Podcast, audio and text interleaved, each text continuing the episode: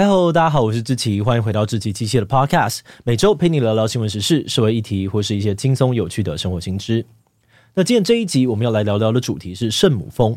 一直以来哦，圣母峰在许多登山家心中是一生必去的最高殿堂，但同时圣母峰也是夺命的冰封地狱。很多经验老道的登山家呢，都在这里发生意外，永远的长眠在山顶上。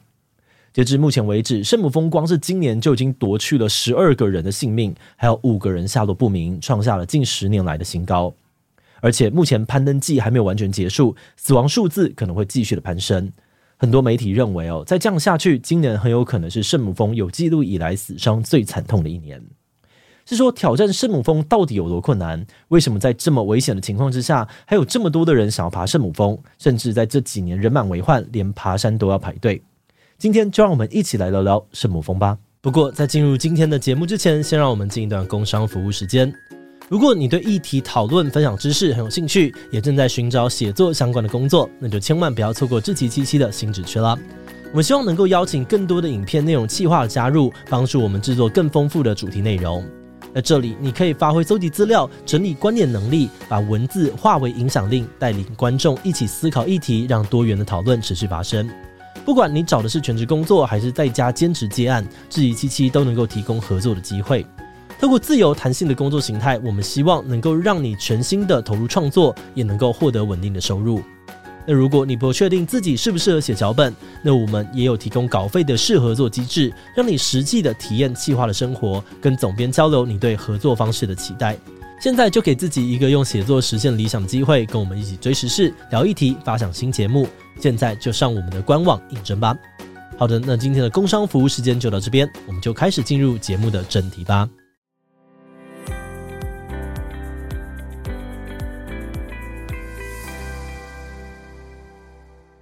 圣母峰位于中国跟尼泊尔的交界处哦，属于喜马拉雅山脉的一座峰顶。是世界上面最高的山峰，海拔高度约为八千八百四十八公尺。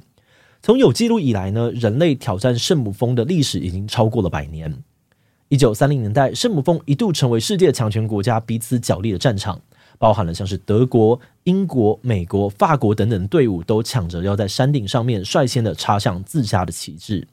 据说那个时候竞争激烈的程度呢，跟一九六零年代美苏之间的太空竞赛不相上下。只不过呢，当时并没有任何一支登山队伍有成功登顶的记录。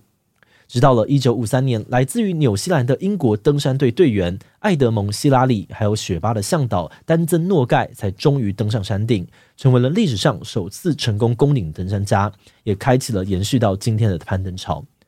那么，攀登圣母峰这件事情到底有多困难呢？很多人可能不知道，爬圣母峰其实是一个非常非常漫长的旅程。攀登的起点一般会从尼泊尔境内的卢克拉机场开始，过程当中，登山的队伍每爬升一段距离就需要休息一到两天，确保自己能够适应高海拔的环境。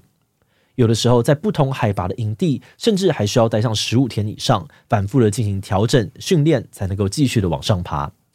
通常来说，攀登圣母峰前前后后总共需要长达两个月才能够完成。所以这也是为什么大部分的登山队呢，都会聘请专业的雪巴向导来协助。雪巴人是当地的少数民族，因为他们本身就居住在高山上面，所以非常的适应高海拔环境，可以协助登山队背运物资啊，或是搭建绳索等等。更重要的是，雪巴人对于喜马拉雅山的状态、路线、天气变化非常的了解，可以帮助登山队降低很多的风险。而对于登山队来说，越是靠近山顶，低温还有缺氧的考验就会变得越来越严峻。在圣母峰的攀登季，平均呢温度大约是摄氏负二十六度左右，再加上氧气非常的稀薄，等到这个海拔呢来到了五千公尺以上时，含氧量只会剩下海平面的一半；而八千公尺以上的高度，含氧量更是剩下不到三分之一。长时间的低氧环境很容易引发高山症，造成生命危险。而至于攻顶，更是一段非常危险的路程。像是圣母峰呢，就有著名的两点钟规则，也就是说，攻顶必须要在当天下午两点前完成。只要超过时间，不管你爬到哪里，有多么的接近山顶，都一定要折返，否则你很容易因为天气的变化或是体力不足而下不了山。即便呢是经验丰富的登山老手，也可能在圣母峰上面一不小心就丢了性命。那说到圣母峰，无数的山难事件，其中最有名的应该是二十七年前的圣母峰事故。一九九六年的五月十日，当时有四支的登山队正在挑战圣母峰，其中呢有两支由西方队员组成，另外一支来自印度，最后一支呢则是台湾登山家高明和带领的登山队。过了午夜之后，这些队伍出发登顶，但没有多久就遇到了技术问题，导致行程延误。那虽然说部分的队员有成功的登顶，但队伍却赶不上两点钟原则，及时折返营地。三点过后，天气变得极度的恶劣，暴风雪突然袭来，不少的队员们失去方向，被困在零下六十度的暴风雪当中。有些队员迷路，有些失足发生意外，有很多人高山症并发。时间来到了五月十一日，部分成功返回营地的队员试图营救被困在山上的其他人，但受限于设备的问题，营救并不成功。而台湾队伍当中，队员陈玉南失足重伤，虽然最后有被救起来，却在基地营不幸离世。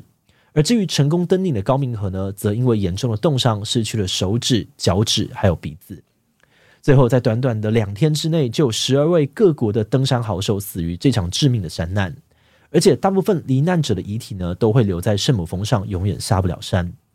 像是刚刚讲到的印度登山队，其中的队员帕卓哦，据说他就是圣母峰上面著名的地标绿靴子。由于他倒下的地点呢，位于登顶时会经过的洞穴旁边，所以之前有段时间哦，绿靴子还变成了其他登山队衡量山顶距离的参考。而事实上，不只是帕卓哦，目前呢，圣母峰上面仍有超过两百具遇难者的遗体散落在八千多公尺的高山上。又由于常年低温，这些遗体不会腐坏，但却也难以搬动，变成了所谓的遗体地标。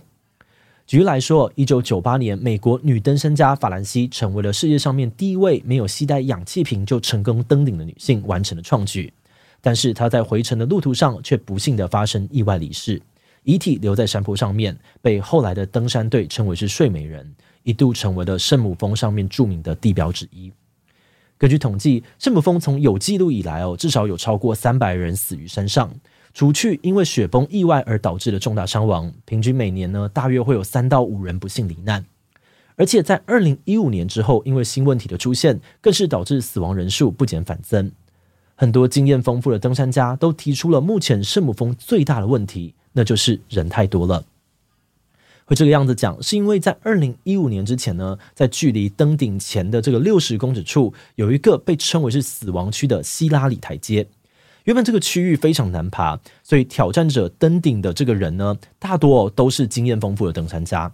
但是自从尼泊尔大地震之后，希拉里台阶崩塌，攀登圣母峰的难度下降，进而吸引了更多想要挑战圣母峰的登山客。那由于人数过多，登顶跟下山又是同一条路径，导致不少人被困在这个排队的队伍当中，无法遵守两点钟规则，及时下山。这些人呢，卡在八千多公尺的山峰上面，承受着低温、缺氧的折磨，很多人承受不住，体力衰竭而死。不少媒体报道，现在的登山客呢，根本是在正母峰上面排队等死。而除了过多的登山客卡在山上之外呢，近几年廉价攀登团的出现也被点名是造成乱象的原因之一。过去攀登圣母峰的行程呢，大多都是由西方国家的登山旅行社包办，整体的费用大约介在这个台币的两百到三百万之间，内容包含了登山许可证的费用、向导啊、氧气瓶、饮食、交通等等的花费，总价非常的昂贵。不过最近几年呢，许多尼泊尔当地的旅行社也加入竞争，推出了价格大约是一百万台币左右的廉价登山团，费用几乎是外国团费的一半。很多人质疑哦，这些低价的登山团呢，可能在装备的准备上面不够充足，向导也不够专业，缺乏经验，导致严重的安全问题。像是之前呢，就有印度的登山客反映哦，自己报名了低价的登山团，但向导所携带的氧气瓶根本不够，害自己被迫放弃登顶。而廉价登山团的出现呢，也间接的让来挑战的登山客越来越多。很多的登山家就提出警告，认为这样子攀登圣母峰热潮并不是一件好事。其中最多人讨论的争议呢，又可以分成以下的两点：首先是过度发放的登山许可证，就像我们刚才提到的，最近几年不少山难的起因是因为登山客太多，大家为了排队上下山才会卡在山顶上面，导致体力不支，发生意外。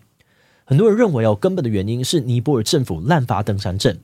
因为一张登山证呢就要价数十万台币，是尼泊尔重要的财政收入。不少人批评尼泊尔政府为了赚钱，没有严格的审核登山证的资格，也没有总量管制，才会衍生出这些乱象。而至于另外一个比较大的争议呢，则是圣母峰的垃圾问题。由于大量的食物啊、装备、医疗废弃物，甚至是遗体等等，都留在了圣母峰上，导致了不小的环保问题。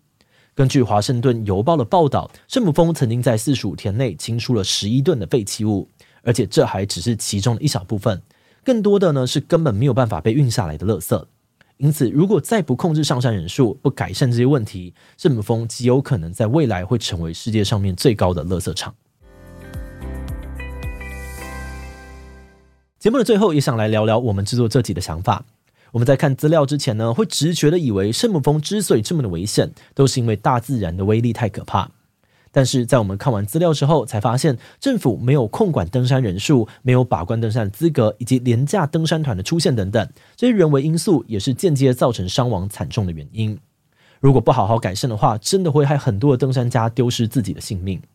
不过话又说回来哦，撇除争议的部分，我们其实还是很敬佩那些愿意挑战圣母峰的登山家们。在他们分享的故事当中，很多人也知道这一趟圣母峰之旅有可能是一张单程票，永远下不了山。但是对于一些爱山成痴的登山家来说，只有爬山艰苦的过程，才能够让他们呢感觉自己的身体还有灵魂真真实实的活着，找到自己存在的意义。这让我们想到，第一位登上圣母峰的希拉里呢，就曾经说过：“我们征服的不是高山，而是自己。”当你成功站上山顶，不只是完成了壮举，也是超越了过去的自己。这种喜悦与成就感呢，可能是日常生活当中一辈子都无法体验到的滋味。